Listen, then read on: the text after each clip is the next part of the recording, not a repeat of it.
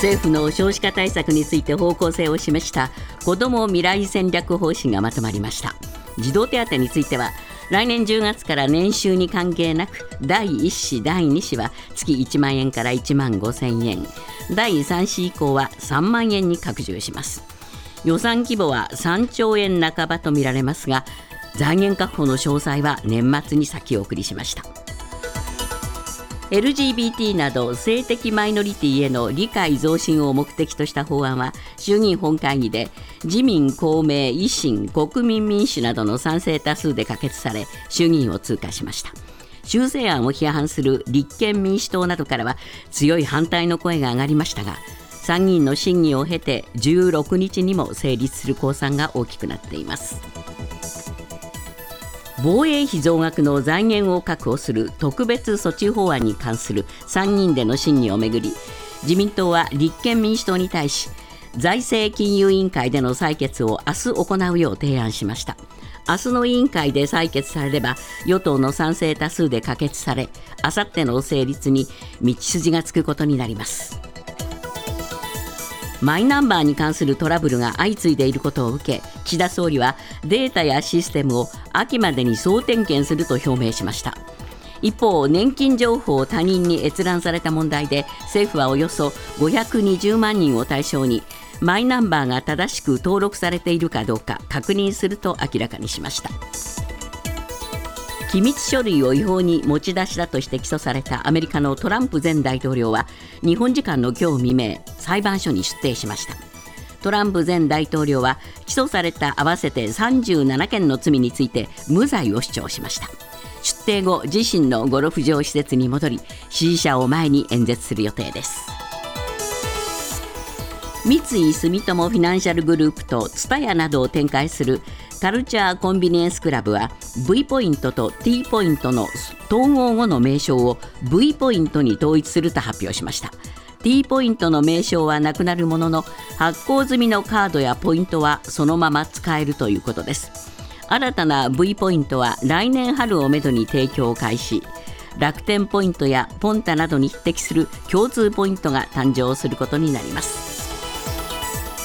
今朝のニューヨーク株式市場ダウ平均は145ドル79セント高の3万4212ドル12セント。ナスダックは111.40ポイント上昇し1万3573.32ポイントで取引を終えました。為替は現在ドル円は1ドル140円19銭。ユーロ円は1ユーロ151円35銭で推移しています。スポーツです。来月にオーストラリアとニュージーランドの共催で開幕するサッカー女子のワールドカップ日本代表なでしこジャパンにローマの熊谷咲選手やマンチェスターシティの長谷川優衣選手ら23人が選ばれました。トットナムに期限付き移籍していた岩渕真奈選手は代表から外れました。1次リーグ C 組の日本は来月22日にザンビア26日にコスタリカ。31日にスペインと対戦します。ニュースズームアップ。政府は昨日少子化対策の具体策を盛り込んだ子ども未来戦略方針を閣議決定しました。岸田総理は会見で児童手当の拡充などをアピール。国民の追加負担ゼロを強調しましたが具体的な財源確保策については年末に結論を先送りしています。ニュースズームアップ。成果をアピールも不透明感が残る。岸田総理肝入りの少子化対策、えー、今日のコメンテーターは伊藤義明さんです。伊藤さんあの岸田総理がね、ええ異次元の少子化対策と言っていた、まあその具体策が昨日決まりましたがそうですね、子ども未来戦略方針という、こういうのをあの打ち出してきたんですけれども、これはまあ今まで言われてたのをあの全部、えー、パッケージで見せてくれてるという形だと思うんですけど、またまず一つはあの、えーとえー、これから来年度から3年間を集中的にやりますよと。で、えー、年に3兆円台半ば、3兆5000万円、5000億円ぐらいを投じてやると、でその目玉はですね児童手当の拡充なんですね。これ、所得制限は一切誰、どんな方でも所得がいくらもらってようと、あの手当を出しますと。今あの、えーと、0歳から、えー、2歳これがあの月1万円もらえて、それから3歳から高校生までは、えーと、あごめんなさい、0歳から2歳は1万5000円もらえて、えー、3歳から高校生は1万円、うん、で 3, あの3人目以降はこれが3万円に増えるという、こういうので、えー、子ども手当を、あのー、これは来年度からですけれども、やりますよと。これ、支給対象もね、中学生から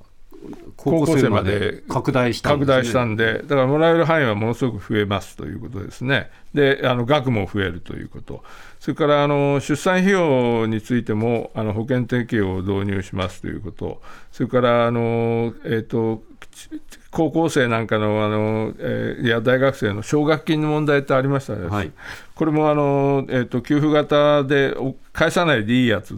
のあの対象を拡大していきますよという、そういうような、まあ、非常に、えーと子どもに対しては手厚い話がずっと並んでるということなんですけどね。これ、伊藤さんは岸田総理がね、まあ、会見されたわけですけども、ええ、まあ、どういうふうに、えー、感想を持たれてますか、まああのえっと、非常に相場的にあのいろいろ言われてたんですけれども、であのそれぞれ、まあ、一つ、児童手当の拡充っていうのは、いつからやるのかっていうのは、一つ焦点になってたんですけど、それをあの昨日の会見では、はっきり来年10月分からやりますよということで、えーと、おっしゃられたというあたりは、えーと、新しいかなと思いましたけれども、あの中身については、とにかくこれもやります、これもやります、これもやりますっていう 感じがしましたよね。バラ色のね、感じで。えー、で、あのーこれね、問題はでもでも財源の問題が、ね、具体的に昨日の会見で出たのかっていう話になります、ね、いやそうなんですね。であの、総理は何度か国民に自主的な追加負担は生じさせないということをおっしゃったのと、それからあのずっとメディアでもあの年末に財源問題先送りしてるって言われてたじゃないですか、はい、だから多分あのご本人もものすごく気にしてられたんだと思うんですけど、あの全然質問も受けてないのに、自分からあの年末先送りっていう報道はあるけれども、なことはないと、ね、あのえーと、それぞれ毎年ごとの予算で、これについてはあの予算措置を取っていくので、別に先送りしているわけじゃないんだということをおっしゃったんですけれども、えー、実際にはあの一切財源についてはあの具体的な中身は出てないので、えー、まああのやることだけこう並べてみせて、えー、肝心の財源についてはあの先にやりますという、先送りというふうになってるというふうに見られて仕方ないんじゃないかと思いますけれどもね。なんか財源についてね、項目として社会保障費の歳出削減ってこう、ええ、言葉は出てるんだけども、そうなんじゃあ、どれを削減するんですかってのは出てないじゃないですか。全くそうです。あの、社会保険料の上のそれも念頭にしてやるんだということを言ってて、えっと、国民と企業が負担するんだって言ってるんですけど、もうすでに企業側からは、そんなことしたら景気が失速するとと。あの賃金値上げあの上げるっていうのもパーになってしまうよっていうのは反対論が起きてるわけですよね。だからこういうので、それによって支援金制度を導入して、それを財源にするんだということは、あのえ言葉としては言ってるんだけど、具体的には全く今、酒井さん指摘されたように、中身はどこやるんだっていうのはないんですよねでそれでね、政府は一方、その不足する財源は、つなぎ国債という話が出てますが、これ、どうなんですか？これ、子ども特例公債で賄うっていうんですよね、でもこれって結局、国の借金なんですよね。であの総理は何度か、これは、えっと、若い世代の負担には絶対しないんだと。若い世代の所得を増やさなきゃいけないんだということなんですけれども、子ども特例公債で賄うということは、えっと、将来的にあの今の若者世代にあの負担として残っていくという可能性があるわけですから、このつなぎ国債っていうのは、あの非常にあの僕はほとんど禁じ手じゃないかと思うんですけれども、そこはでもやらざるを得ないということなんですよね。だから増税でやるのかね、それは増税だと、まあ、今の世代も払うから。いいんだけど、これこうあの、いわゆる国債になると、後ろの世代ほど払わなきゃいけないってことで議論になりますよね。これ、だからものすごい矛盾で、若者世代あの子子供子育て世代を支援して子どもたちがあのバラ色の未来を描けるようにするんだということのためにその若い世代に将来的負担を強いるようなあの財源措置を取らなきゃいけないという、こういうことに構図になってしまいますよね。これなんかの防衛力増強の構図と似てませんか、防衛費の増額、もうね、どうするのっていう話は。おっしゃるそうです。ねあの防衛費の財源についても、えーと、とにかく、えー、総理は個人のあの所得税の負担が増加するような措置は一切取らないということをおっしゃって、で結局はあの例の、えーと、と大震災への復興特別所得税、ね、あれを、まあ、事実上転用する形ですよね、そっちを削って防衛費につけるという形でしかやってないので、あのー、全く同じように、えーと、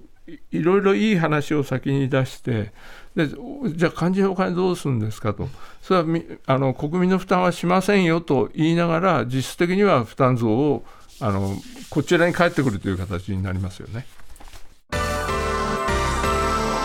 ニュースズームアップ。岸田総理は昨日の会見でマイナンバーカードをめぐるトラブルが相次いでいることを受け今年の秋までにマイナンバーに関連するデータやシステムの総点検を行う考えを示しました。また再発防止に向けた仕組みの構築を進める方針も明らかにしています。ニュースズームアップ岸田総理が秋までにと期限を示したマイナートラブルへの対応策。昨日はね、私、コメンテーターでこのマイナトラブルの話をしましたが、また新しく出てるまた一つ一件出てきたんですよね、あの河野デジタル担当大臣が昨日あの記者会見しておっしゃられたんですけれども、えー、と例のあのマイナンバーと紐付けてあの給付金の受け取りなどを使うあの公金受取口座っていう、これをトラブルがあのもう一件、えー、本人以外の口座が登録されてましたと。いうことで、えー、これで全部で、えー、16自治体22件になりましたと。こういうことで、まあ、本当に日替わりで次々出てきますよね。そうですね、まあ、そういう中で岸田総理が昨日まあ会見で、マイナンバーカードについてもまあ発言をしたと、ええ、いうことですが、何かあ気づく点はございました？えっとね、これ、あの昨日の総理で言われてたのは、あのいろんなトラブルの総点検を、一つは今年の秋までに行いますと。それからあの再発防止のためにシステムをいろいろ改修しなきゃいけないじゃないですか、これについてもあのデータ入力の自動化とかなんかそういうようなシステム改修をこれも今年の秋まで行いますと、えー、と一つ、えー、と秋までには全部あのこの問題については一応あのきちっとした体制に、えー、組み直しますよというあの一つ区限を期限を区切られたというのはあの僕は新しいかなと思いましたけれどもね。これデータの入力の自動化とかね、ええ、チェックの仕組みが秋までできるんなら、うん、なんで前にやってなかったの？なんか子供に宿題を 責めるような親みたいですけど。いや、ね、あのそうなんですよ、えーと、ここれまで人為的なミスでやってたの、それじゃあやり直すのは本当に秋までできるって、どこまで積みあの重ねてこういうふうに言われてるのかっていうのもわからないっていうのは一点とだったら今までになんでややってないんだよっていう感じはしますよね。だけどまああの一つこれだけいろんな問題が方々で、えー、出てきててしかもこれ言ってみれば岸田内閣の看板政策じゃないですか。はい、そうですね。ねそれについてこれだけ、まあ、あの言葉悪いですけど、ケチがついてるという形になってるので、これ、なんとかそのあのえーと、締め直さなければいけないということで、今年の秋までという期限を食って、こういうことをあのおっしゃられたと思うんですね。このなんか、今年秋までという言葉に、なんかきな臭さを感じるんですが、これはどういうことなんですか、いや、僕も同じような感じを受けてるんですけれども、あのもし今言われてるような解散・総選挙ということをになった場合にはですね今あの一番の争点の一つっていうのはやっぱりマイナンバーカードをめぐるトラブルだと思うんですよね。でこれ、総理が秋までにはこれをきれいにしますと、解決しますとおっしゃられたことの意味ってはいろいろあると思うんですけれども、これは私はあの政治の専門記者ではないので、なんともあのはっきりしたことは分かりませんけれども、あの総理の腹の中に、秋までにはこれをきれいにして、そしたらあの選挙に打っても大丈夫じゃないかというそういう感じがあるのかなと。そういうふうにやっぱ思いますよね、ねあのおそらく秋までに目処を立てたら、目処を立てた時に解散するんじゃないかと思っちゃいますよね、今やったらいろいろつがられること多いので、秋までにとにかくきれいにしてあの対対抗策も全部打ち出して。それで選挙ならいけるかなというふうにあの腹積もりしていらっしゃるのかなという感じはしましたよね。そうすると国民に向けたメッセージというよりは自分に対する戒めっていうふうに聞こえましたね、うん、あの与党に対する戒めかもしれないですね、ね、これまでにちゃんと準備しろよと。そういうことですよね。自宅への機密文書持ち出しで起訴されたアメリカのトランプ前大統領が日本時間の今日未明フロリダ州マイアミの連邦裁判所に出廷し起訴された37件については全て無罪を主張しました。ニュースズームアップ。トランプ大統領の出廷そして無罪を主張。ついにマイアミの連邦裁判所に出廷したんですよね。したんで、えー、と一応、えー、事実無根だと起訴されている内容。は、これ、彼はあの例の、えーと、機密文書を持ち出してるっていうので、えー、起訴されてたんですけれども、えーとあの結局、その公判定では、どうもトランプ氏自身は一切発言しなかったようなんですね。であの弁護士さんがついてて、弁護士さんがすべてあの37件すべてについて、えー、事実無根で無罪ですと、こういう主張をしたようですけれども。これ、出廷に際してはね、あのそのマイアミのその連邦裁判所ですか？ええなんか支持者も結構集結してたっていやあの1万人ぐらいあのトランプ支持者集まってて、当然のことながらプラカード持って規制上げてるので、あの当局はかなりあの例の連邦議会の乱入事件とかあったじゃないですか、はい、だからトランプ支持者の中にはその過激化する可能性もあるので、そこの警戒はものすごくやったようですけれども、幸いにして、えーと、大きな混乱はなくて、えー、でももう、えー、と見てたらあの本当に、えー、大統領も終わられたんですけどすごい車列組んでですね、うん、あの前後をパトカーで固めてというような形のあの出入りでしたよね。でもうすでに、えーとマイアミからニュージャージーに戻ったようですから。あの一つ混乱はあのないままに収まったということだと思うんですけどね。普通ね、こういう、まあ、日本でもそうですけども、首相とか大統領が これだけあのいろいろ罪状を挙げられていれば、うん、もうそこで大体政治家としての人生は終わりだと思うんですが、でも依然として人気が根強いと。そうこの人のやっぱり特殊性ですよね、これだけあのだって問題はこの件だけでなくて、えっと、いろいろあの不倫疑惑のことではもうすでに3月にもみ消しで起訴されてます、それからあの連邦、えー、議会の襲撃事件、21年の1月ですけれども、これについても彼が関与してるんじゃないかと言われてます、それから20年の大統領選挙を向かめぐってのあの選挙結果を覆そうとしたという、そういう疑惑でも捜査されてます。で、これだけ疑惑が出てるんですけれども、彼はそれを逆にエネルギーに変えてるようなところあります。よね。そういう中で、今回は最高レベルの、まあ、国防機密を